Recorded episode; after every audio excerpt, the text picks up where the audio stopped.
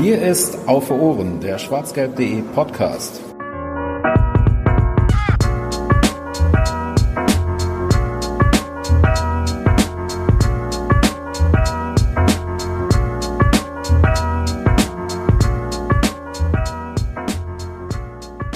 Wenn du wissen willst, was beim BVB so geht, wen rufst du dann an? Sebastian! Herzlich willkommen bei der zwölften Ausgabe von Auf den Punkt. Ich hoffe, es ist wirklich die zwölfte. Das musste ich jetzt gerade kurz äh, improvisieren. Aber ja, ist es. Ich bin wieder da, ich bin gut gelaunt. Und neben mir ist auch der Jens wieder da. Ach du Scheiße. Als du sagtest, ich, ich singe ein Intro, ich habe mit vielem gerechnet, aber wirklich, nur, nur, nur weil wir nur weil wir die, die, der Ausgabe den Arbeitstitel Better Call Sepp gegeben haben, musst du tatsächlich. Ah oh Gott. Ja, äh, hallo Fanny, schön, dass du wieder da bist und zurück aus deinen Flitterwochen. Ja, sie haben mir gut getan, merkt man offensichtlich. Ja, ja. Schön. Und äh, weil wir ja schon verraten haben, dass wir dann jemanden anrufen, wenn wir wissen wollen, was beim BVB so geht, haben wir nicht nur Jens auch in der Leitung, sondern auch den guten Sepp. Hallo Sepp. Hallo. Und ich fand das übrigens musikalisch sehr wertvoll. Ja, vielen Dank. Ja. Endlich jemand, der das zu schätzen weiß. Ja, ähm, Larissa äh, hat sich leider entschuldigt für heute, weil sie äh, lernen muss und, und wieder sinnvolle Sachen verbringen, äh, ver, ver, ver, ver, verhackt, ich kann nicht mehr reden. Ich kann nur noch singen anscheinend. Wieder sinnvolle Sachen tun muss. Let Aber, it go, let it go. Alter. ähm, naja. Schön, dass ihr noch dran seid, wenn ihr jetzt noch dran seid. Ich würde euch nichts verübeln, wenn nicht mehr. Nee. Ansonsten ähm, hatten wir ja schon, oder hattet ihr ja schon angekündigt, dass ihr nochmal mit äh, Sebastian reden wollt, mit Sepp reden wollt. Komisch eigentlich auch Sebastian zu sagen. Das tut niemand.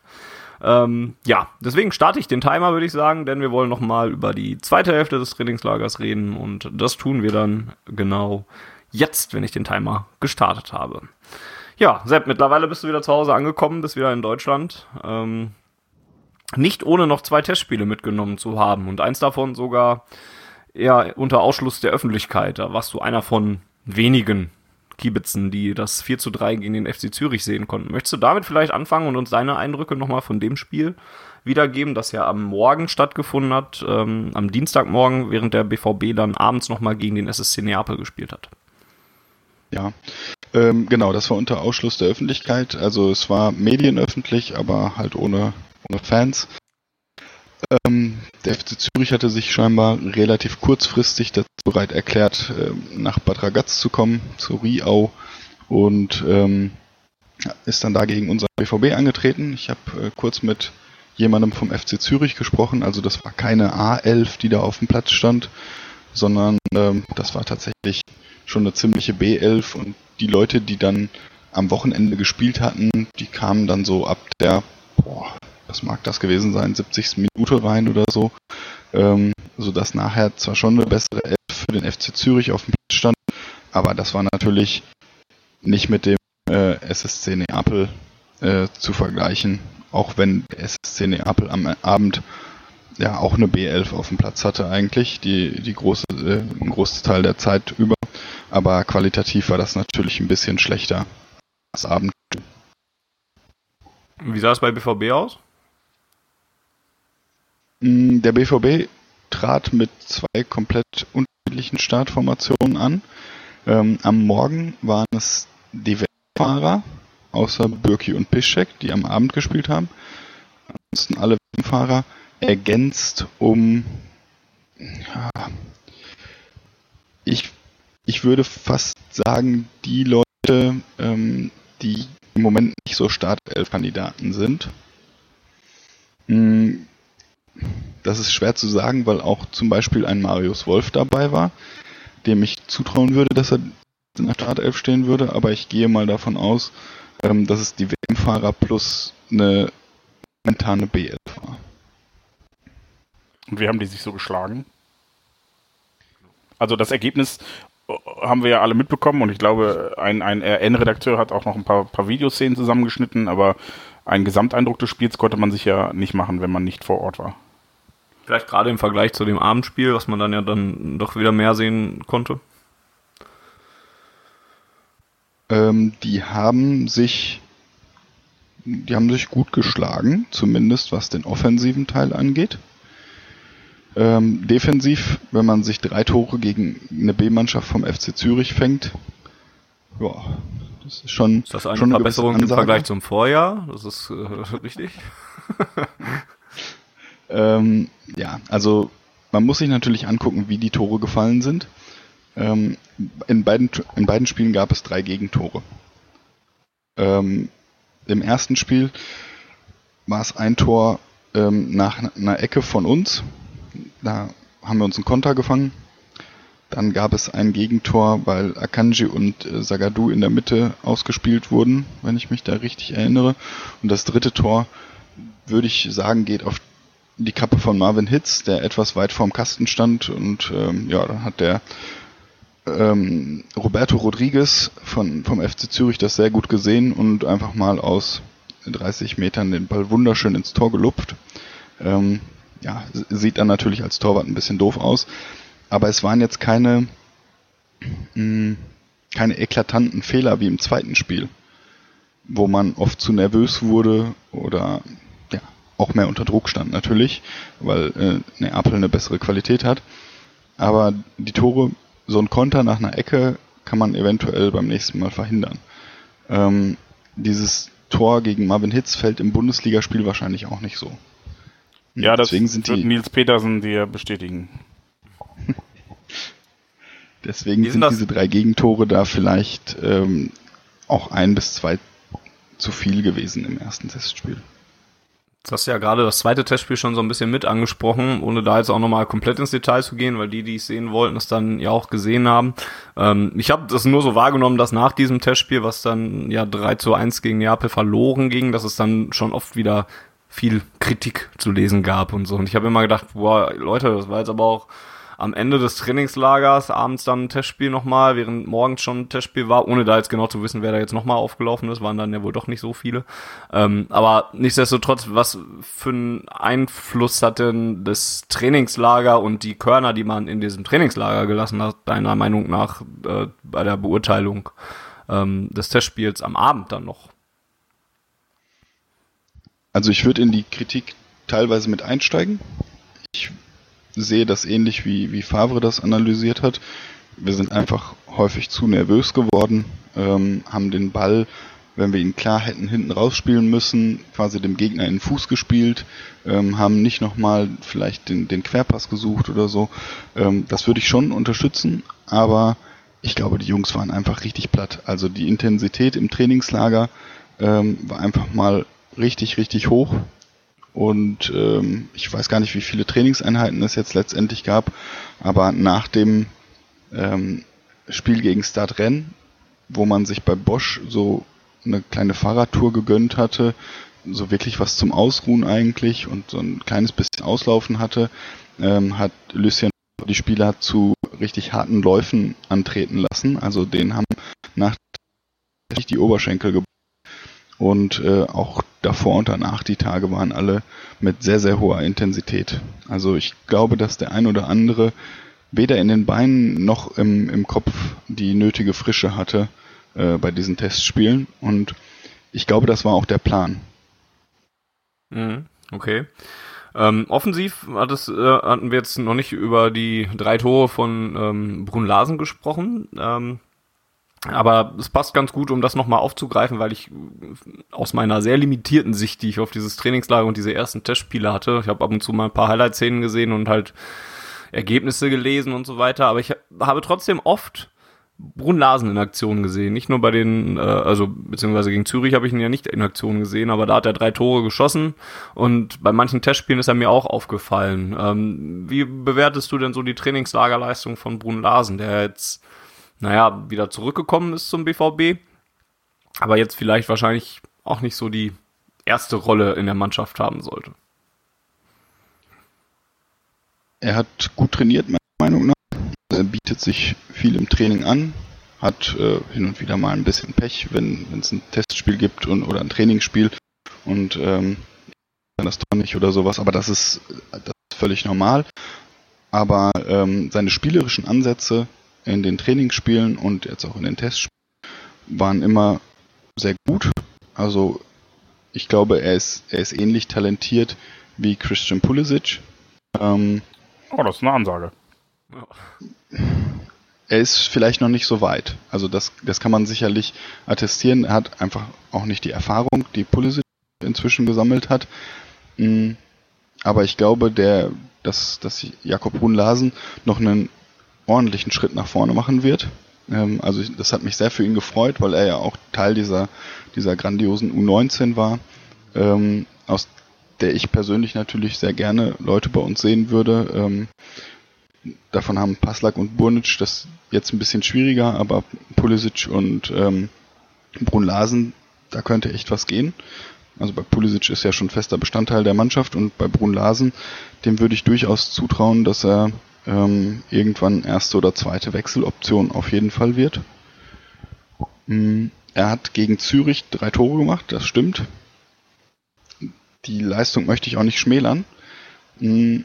Aber die gesamte Offensive hat extrem gut zusammengespielt. Also wenn wir zu den Offensiven mal äh, Reus, Wolf, Brun Larsen, Kagawa und Guerrero zählen, die so das Mittelfeld und den Sturm gebildet haben, also die haben recht variabel gespielt, dann haben die sich gegenseitig sehr gut in Szene gesetzt. Und ähm, Brun Larsen stand dann oft goldrichtig und war dann eben die letzte Station in diesem in Szene setzen und äh, hat die Dinger dann gemacht.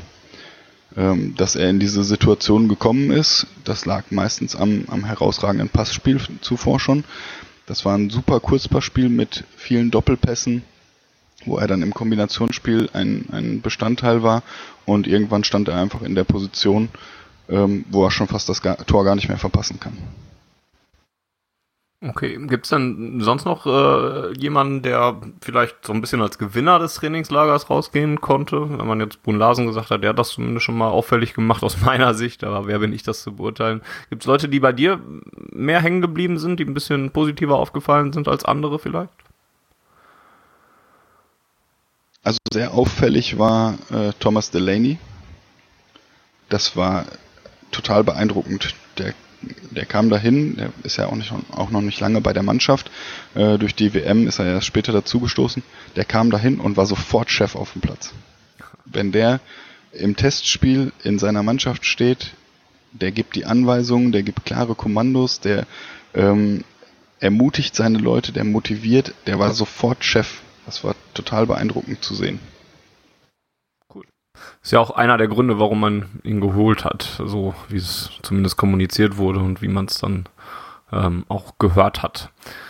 Ähm, weitere positive äh, Auffälligkeiten? Ich fand äh, Akanji und Diallo im Duo äh, sehr gut.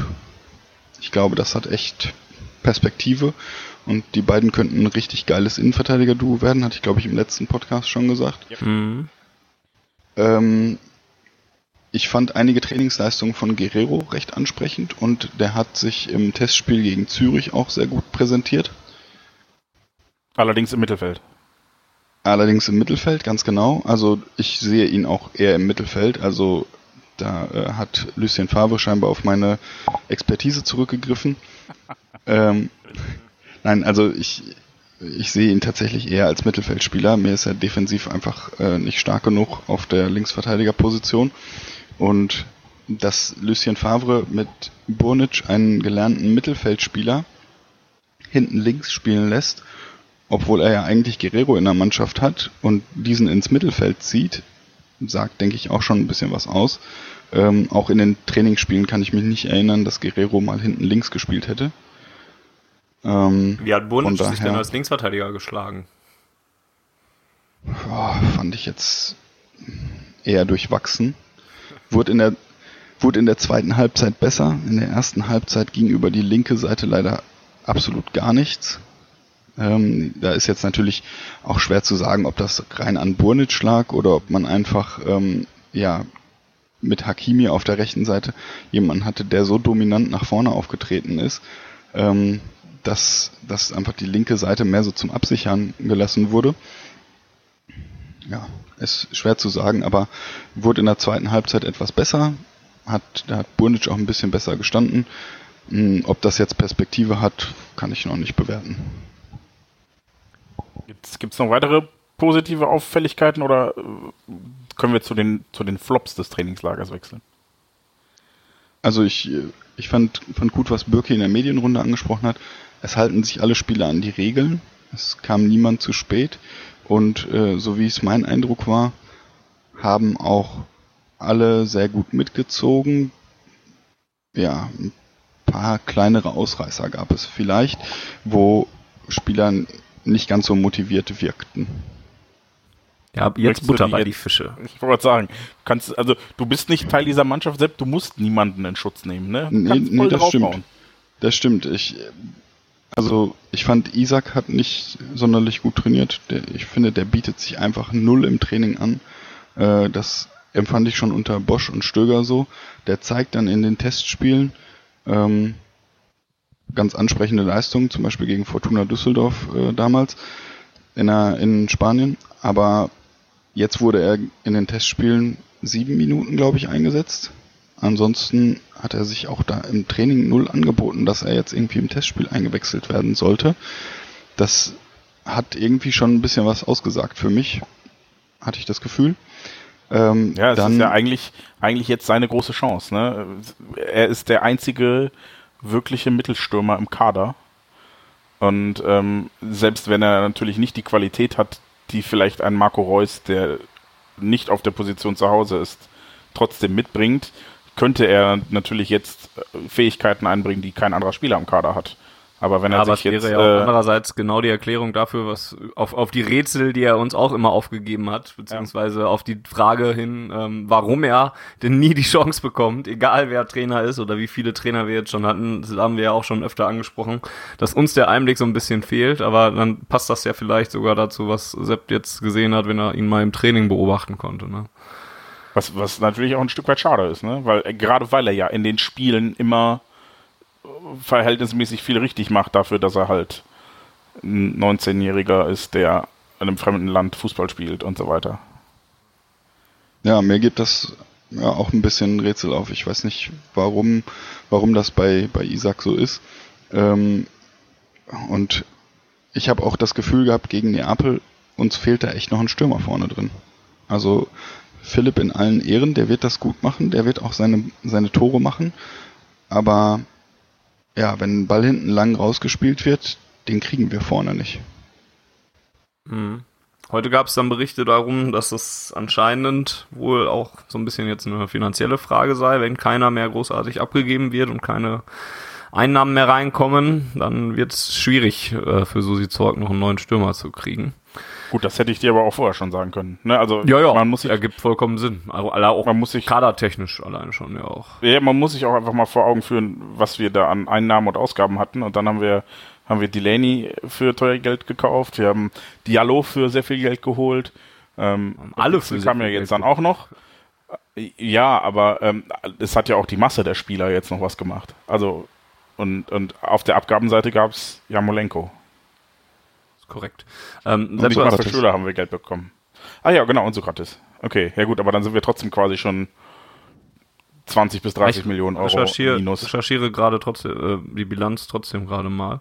Ähm, Sepp, in der Zwischenzeit kannst du uns vielleicht mal ein bisschen was sa sagen, ob du etwas von diesem Witzel-Transfer mitgekriegt hast. Der ist ja dann ins Trainingslager direkt angereist und weiß nicht, bis heute gab es, glaube ich, noch keine, er hat jetzt auch unterschrieben, Übersicht ähm, oder Meldung. Stimmt. Ähm, da wartet man ja irgendwie seitdem darauf. Ne? Aber nichtsdestotrotz, hast du denn irgendwas davon mitbekommen aus, aus von dieser ganzen Transfergeschichte rund um Alex Witzel? Äh, Axel. Axel. Axel Witzel. Kommst du auf Alex? Ja. Ja, ich, ja. Ähm, ja, was heißt mitgekriegt? Also äh, das fing ja vor dem Trainingslager schon an, dass Berichte gab, dass wir an dem dran sind. Ähm, Im Trainingslager war es natürlich hin und wieder mal, mal Thema, dass man sagte, okay, es liegt vor allem noch daran, wie diese Vertragssituation in China denn aussieht und so. Und ähm, hat er jetzt eine Ausstiegsklausel, kann er die jetzt ziehen? Was, was ist da genau Sache? Und ähm, ja, dann tauchten auf einmal Berichte auf, dass er jetzt in, in Deutschland wäre und dann wohl auch rüberkommt ins Trainingslager. Und dann war er auf einmal da. Also dann äh, fuhr er auf einmal mit seinem Fahrrad vor, hatte Ähm, extrem lustig, diesen Ja, Helm das, auf der, der Helm Haaren auf dem, liegen. ja, ja, das, da gab es tolle Fotos von direkt, ja. Und dann hat er zwei, drei Runden gedreht auf dem Trainingsplatz, hat ein bisschen 5 gegen 2 mitgespielt und Autogramme geschrieben. Cool, Und dann war Axel Witzel da. Und hat er daraufhin, weiß jetzt nicht, wie viele Trainingseinheiten noch folgen, folgten, die du dann gesehen hast, hat er da noch irgendwie ein bisschen auf sich aufmerksam gemacht? Konntest du dir ein erstes Bild machen davon? Ich glaube, es war nur eine Trainingseinheit, wo er da war, aber hm, müsste ich, müß, müsste ich nochmal nachgucken. Ich glaube, es war nur eine, eine Trainingseinheit, wo er da war und da hat er auch, ja, also wie gesagt, er ist zwei Runden gelaufen, ähm, mit dem, vielleicht auch fünf Runden, weiß ich nicht, mit dem Athletiktrainer. Ähm, er hat ein bisschen 5 gegen 2 gespielt, aber da war jetzt nicht groß irgendwie was mit Bild von ihm machen. Okay. Wir sind übrigens bei einer Transferbilanz von minus 25 Millionen ungefähr. Äh, glaubt man transfermarkt.de. Gut, wir haben noch 10 Minuten, ein bisschen mehr. Ähm, und unsere Hörer haben noch einige Fragen eingeschickt. Die würde ich jetzt mal so ein bisschen äh, rausfeuern. Äh, Sepp, die kannst du dann gerne vielleicht auch ein bisschen kürzer beantworten, dann schaffen wir auch noch alle. Ähm, wie siehst du die Entwicklung beim Mario Götze? Wie macht er sich im Training? Welche Position nimmt er vermehrt ein? Wirkt er dynamischer im Vergleich zum Vorjahr? Das Spiel gegen Neapel wirkte eher stagnierend, kann aber auch an der hohen Belastung liegen. Das fragte Steven Busch 91. Ich glaube, bei Götze lag es tatsächlich an der hohen Belastung, beziehungsweise auch an der Position. Also er hat im Training vor allem die 8 gespielt. Ähm, das wirkte auf mich positiv. Ähm, positiver auch als letzte Saison. Er wirkt auch spritziger, er wirkt fitter. Ähm, Im Spiel gegen Neapel hat er dann ja teilweise die zweite Spitze bekleidet, als Favre auf 4-4-2 umgestellt hat. Das hat dann zwar zu dem Tor geführt, äh, durch Maximilian Philipp, aber insgesamt sehe ich ihn einfach als zweite Spitze als verloren. Also der gehört auf eine 8 oder auf eine 10 meinetwegen, aber äh, ich glaube als zweiten Stürmer ist er nicht richtig zu gebrauchen. Okay. Äh, Ed Malte BVB, war oder ist Jeremy Toljan nicht fit oder hat er einfach nur schlecht trainiert? Er ist ja bei keinem der drei Testspiele zum Einsatz gekommen. Schwierige Frage, weil Toljan einige Trainingseinheiten individuell gemacht hat. Ähm, deswegen kann ich nicht sagen, ob da irgendwas war, da, ob er deswegen nicht gespielt hat. Andererseits war er immer bei den Auswechselspielern dabei, die sich auch warm gemacht haben bei den Spielen. Das heißt, scheinbar wäre er ja eine Option gewesen. Also er stand im Kader, im Gegensatz zu manch anderem. Äh, zum Beispiel Julian Weigel, der gar nicht erst im Kader war. Deswegen glaube ich, also ich fand ihn im Training hat er sich jetzt nicht aufgedrängt und dann war er ein bisschen raus, weil er individuell was gemacht hat. Ich glaube, es ist von beidem so ein bisschen. Mhm. Äh, welchen Eindruck macht Nuri? Ist er noch eine Option für die nächste Spielzeit? Kommt von Nico Vadoy. Ich glaube, Nuri hat alle Testspiele gemacht, oder? Also außer das jetzt gegen Zürich, aber das war ja klar, weil es am gleichen Tag wie in Neapel war. Aber ich meine, er hat alle Testspiele gemacht. Ähm, ist also jetzt nicht völlig auf dem Abstellgleis oder so, aber ich glaube, ähm, mit Delaney, Witzel und Weigel im Mittelfeld als Konkurrenz wird es extrem schwierig für Nuri. Weigel hat äh, überwiegend verletzungsbedingt gefehlt, richtig? Ja. Genau. Also der wird noch zurückkommen. Ja, dann wird es tatsächlich schwierig, weil ich, ich das natürlich ein bisschen positiver gesehen habe als kleiner Nuri-Fanboy und dachte, ja, warum soll er denn ins zweite Glied rücken? Der hat jedes scheiß Testspiel gemacht. Ja, aber es sind halt einfach zwei Spieler noch nicht da gewesen, die vermutlich vor ihm sein werden. Ähm, ja, generell mal zum, zum defensiven Mittelfeld, wie, wie siehst du denn da jetzt von deinen ersten Eindrücken, die du zumindest von Delaney gewinnen konntest und vielleicht von dem, was du über Witzel äh, schon so gehört hast, die Perspektive auch von Julian Weigel? Also dann haben wir ja trotzdem noch vermutlich drei Spieler für eine Position. ich sehe die, die Perspektive durchaus gegeben, ähm, weil wir mit Champions League, Pokal und, und Liga wieder sehr viele Spiele haben werden. Und ich glaube, da ist es eine extrem gute Option, dass wir durchwechseln können. Und Weigel bringt einfach nochmal ganz andere Qualitäten mit. Und wenn man hinten sich mit Kurzpassspiel rausspielen will, so wie es momentan von Favre favorisiert wird, dann äh, ist, dann könnte Weigel tatsächlich genau der Richtige für diese Position sein. Ähm, wenn man ihm dann so ein Delaney oder ein Witzel zur Seite stellt, die sehr zweikampfstark sind, wäre das wahrscheinlich gar keine schlechte, gar keine schlechte Option. Und dann könnte man bunt durchwechseln und hätte ähm, eine gute taktische Variabilität in diesem Bereich. Herr Jessen, äh, ach, 1983 hat gefragt, ob Standards trainiert wurden. Also ich habe eine Trainingseinheit Standards gesehen. Ähm, bei den uh. anderen Trainingseinheiten weiß ich jetzt nicht, ob da was trainiert wurde, weil ähm, die dann eben auch nicht medienöffentlich waren. Ähm, ja, das ist natürlich blöd, wenn du dann direkt im nächsten Testspiel nach einem Standard einen Konter fängst. Das ja, wirkte dann nicht so, als hätte man das ausreichend Gut trainiert. trainiert. ja. Ähm, unsere Standards gegen Stadrennen haben wir ein Tor nach einem Standard erzielt.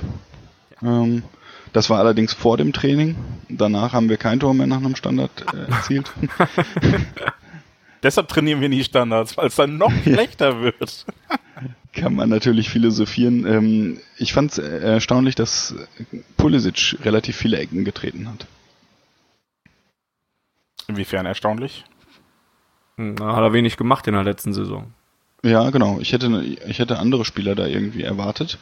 Ähm, so, die in der letzten Saison da häufiger standen und die Standards getreten haben. Aber äh, Favre hat wohl Pulisic als ersten Eckenschützen auserkoren. Ähm, ja, und das war leider auch auf dem Nebenplatz, so dass man jetzt nicht so extrem viel davon mitbekommen hat. An der Stelle wundert mich ja tatsächlich, dass Mario Götze, der äh, vor seinem skandalösen Wechsel, dem ihn bis heute niemand verziehen hat, ähm, ja bei uns, dadurch, dass er viele Ecken und Freistöße getreten hat, ähm, vor De Bruyne und dann Mikitarian den Rekord für die meisten Torvorlagen in einer Bundesliga-Saison hatte. Ähm, und, und dass er jetzt so ganz raus ist aus dem Spiel, weil er hat ja damals tatsächlich relativ gute Ecken gesto gestoßen, geschlagen. Ähm, und, und auch häufig mal recherchieren, auch so wie viele, wie viele äh, der Vorbereitungen wirklich aus Standardsituationen damals rauskamen. Ne? Ich meine, es waren relativ viele, weil äh, gut, dann gab es mit Mats Hummels und, und Santana und Subotic auch ja. dankbare Abnehmer in der in der Mitte, aber ähm, das wundert mich halt, weil weil auch Reus ja zum Beispiel der der bei Freistößen eigentlich immer mit so erster Schütze ist, ähm, sicherlich eigentlich auch ein feines Füßchen für Ecken haben müsste und bei solchen Situationen immer voll außen vor ist. Ähm, generell fragt, ich glaube, äh, Colt Cobra 86 ist es, ähm, was was zu Beginn und dann zum Ende des Trainingslagers, ob, ob du da ein bevorzugtes Spielsystem ausmachen konntest und ähm, was du denkst, wie aktuell die Startelf aussehen würde. Mm, also ich würde sagen, wir hatten vier oder fünf Systeme, ähm, die recht variabel gespielt wurden, die natürlich auch alle irgendwie mh, mm, ja, wo man relativ schnell hinkommen kann durch, durch äh, wenige Wechsel auf dem Feld. Ähm, also ganz klar war favorisiert das 4-3-3 ähm, gegen Start Rennes in der Anfangsphase und auch gegen Zürich in der Anfangsphase konnte man auch ein 4-1-4-1 sehr gut erkennen. Ähm, was natürlich, wenn man die, wenn man die Außen etwas höher schiebt, auch wieder zu einem 4-3-3 wird ähm, so dass das ein bisschen, ein bisschen flexibel gehalten war. Ähm, gegen Zürich konnte man dann noch ein 4-5-1 erkennen. Also das war dann vor allem in der Rückwärtsbewegung, dass die, die Viererkette wirklich auf einer Höhe stand und dann davor eine Fünferkette, ähm, weil, diese, weil die vorderen vier sich so weit zurückgezogen haben auf die Höhe des Sechsers. Ähm, damit hat man sich dann mal eine Phase langsam ein kleines bisschen eingemauert und diese Ketten standen sehr dicht und vorne hatte man dann eben den ich glaube, in dem Fall war es Reus im Zürich-Spiel, der dann die Leute angelaufen hat. Also es wäre dann ein, ein defensives 4-5-1 gewesen. Ähm, aber ich denke 4-3-3 und 4-1-4-1 sind da so die, die Favoriten. Ähm, gegen Erpel kam dann auch mal das 4-4-2 zum Vorschein, als, als Götze weiter nach vorne beordert wurde. Aber ich denke, das wird eher eine, eine Nebenrolle spielen. Achso, und, und Startelf. Deine, genau. Ja. Oder nicht an, an, anders, zwei, machen wir zwei Fragen draus. Was glaubst du, ist die Startelf und was wäre deine Wunsch-Startelf? Was ich glaube, was, also gehen wir mal davon aus, dass Weigel zum Saisonstart noch nicht so weit ist, um in die Startelf zu kommen. Dann glaube ich, wird die Startelf sein Bürki, Äh, hinten links Schmelzer, Diallo, Akanji, hinten rechts Piszczek. Dann ähm, im Mittelfeld Delaney, Witzel, Götze. Und als Sturmreihe Reus, Philipp, Pulisic. Ist schon recht stark eigentlich. Ne? Also ich habe das jetzt auch erst die letzten Tage erstmal so ein bisschen durchdacht und mir so mal aufgeschrieben oder aufgeschrieben mal gesehen und so und dann noch überlegt, wie man dann noch so einwechseln könnte. Ist schon nicht so schlecht, der Kader, den wir haben. Ne? Ja, also wenn man dann davon ausgeht, dass, dass und Reus und Philipp da so eine Defensivreihe schon mal ein bisschen müde gespielt haben und dann kannst du halt noch einen, noch einen Sancho reinwerfen ja. oder ähm, hast für Götze auch noch einen Kagawa in der Hinterhand. Oder ein Guerrero ähm, oder ein Dahut. Genau. Oder ein Marius Wolf oder Brunlasen. Genau, das sind halt, halt noch tolle Gomez. Optionen. Das sind noch äh, tolle Optionen, weil man dann ähm, je nach, je nach Situation offensiver und defensiver werden kann. Also ich würde sagen, dass Marius Wolf dann sogar noch eine etwas defensivere Option für außen wäre, ähm, die man dann reinwerfen kann, weil der eben sehr laufstark ist und, und auch die Lücken zulaufen wird, aber eben auch nicht völlig untätig nach vorne.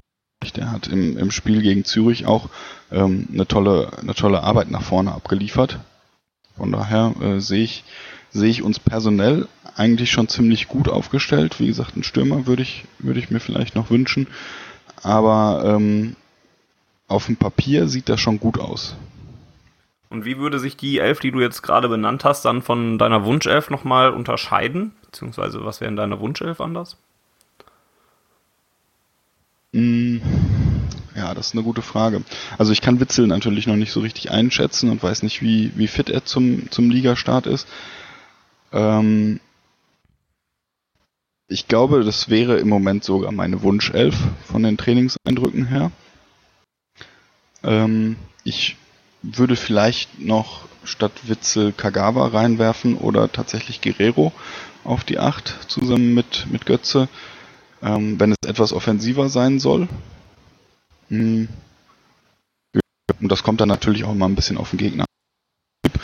Ist auch meine Wunschelf. Gut. Das wären 30 Minuten. Jens, hast du noch eine Frage, die dir auf dem Herzen brennt, oder bist du glücklich mit dem, was Sepp uns berichtet hat? Ach, hier steht noch eine, die ich Sepp gern fragen möchte. Ähm, konnten Sepp und Larissa gut schlafen? und äh, welche Unterschiede sehen die beiden zwischen Favres Trainingsstil und von dem von Peter Bosch oder Peter Stöger? Tremonia Cerveza war das. Ja, wir konnten gut schlafen. Äh, wir hatten jeder ein kleines Zimmerchen bei unserer, bei unserem Host und ähm, konnten gut schlafen trotz der Temperaturbedingungen. Also in dem Zimmer waren, glaube ich, 30 Grad oder so. Also es war einfach richtig heiß und ähm, leider kam auch nicht so viel kalte Luft rein, wenn man gelüftet hat. Aber äh, trotzdem waren die Nächte erholsam. Ähm, zu den Unterschieden zu Peter Bosch und Peter Stöger. Ich habe in den in zwei Tagen unter Favre oder in, in zwei Trainingseinheiten unter Favre mehr Übungen gesehen als unter Peter Stöger im ganzen Trainingslager. Autsch.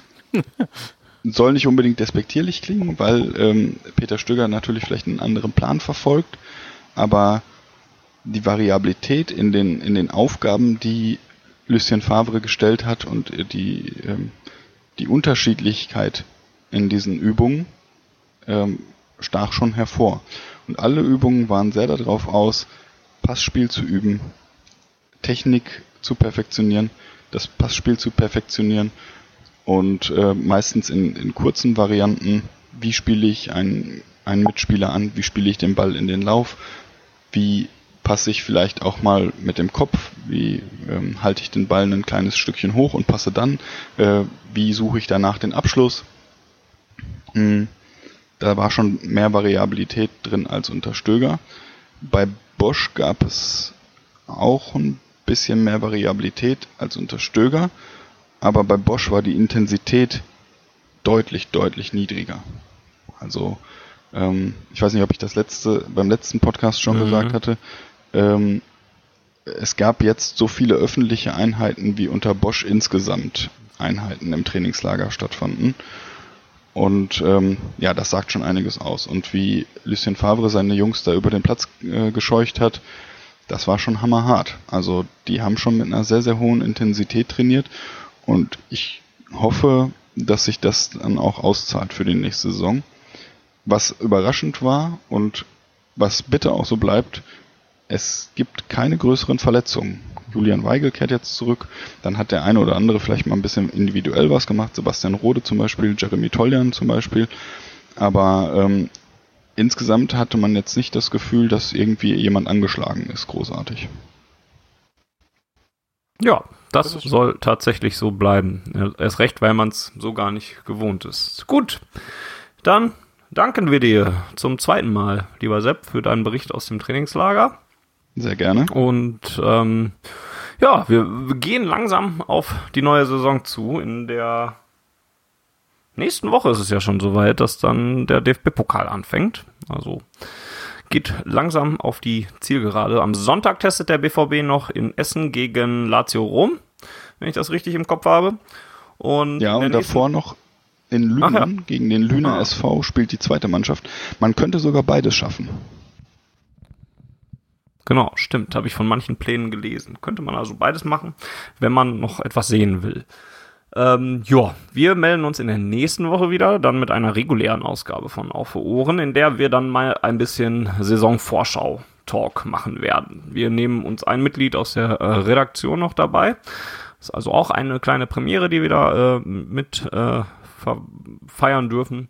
Und dann reden wir mal ein bisschen auch nochmal über Zugänge und Abgänge, weil wir bisher eher in der rezeptiven Rolle waren und zugehört haben über Zugänge und Abgänge und so wollen wir dann noch mal ein bisschen über ähm, Vor- und Nachteile oder sowas diskutieren. Das gibt es in der nächsten Woche auf eure Podcatcher und auf Spotify, Deezer, iTunes und was auch immer Volker da mittlerweile alles äh, an den Start gebracht hat. Es gibt, ist auf jeden Fall eine ganze Menge.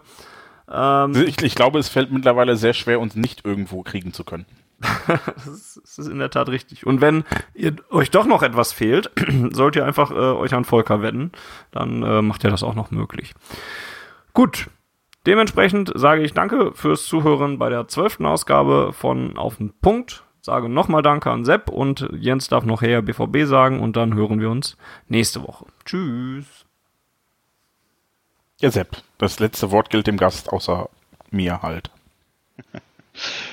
Ja, vielen Dank fürs Zuhören. Bis bald. Ja, und äh, von mir nochmal die Bitte, sagt doch euren Freunden und lasst uns gute Bewertungen da. Wenn euch äh, gefällt, was ihr hört, gebt uns immer gerne Feedback und wir hören uns nächste Woche wieder. Her BVB. Die Zuhörerzahl, wie immer präsentiert von schwarzgelb.de, dem Fanzine über Borussia Dortmund. Auf Ohren bedankt sich bei 19.009 Zuhörern ausverkauft.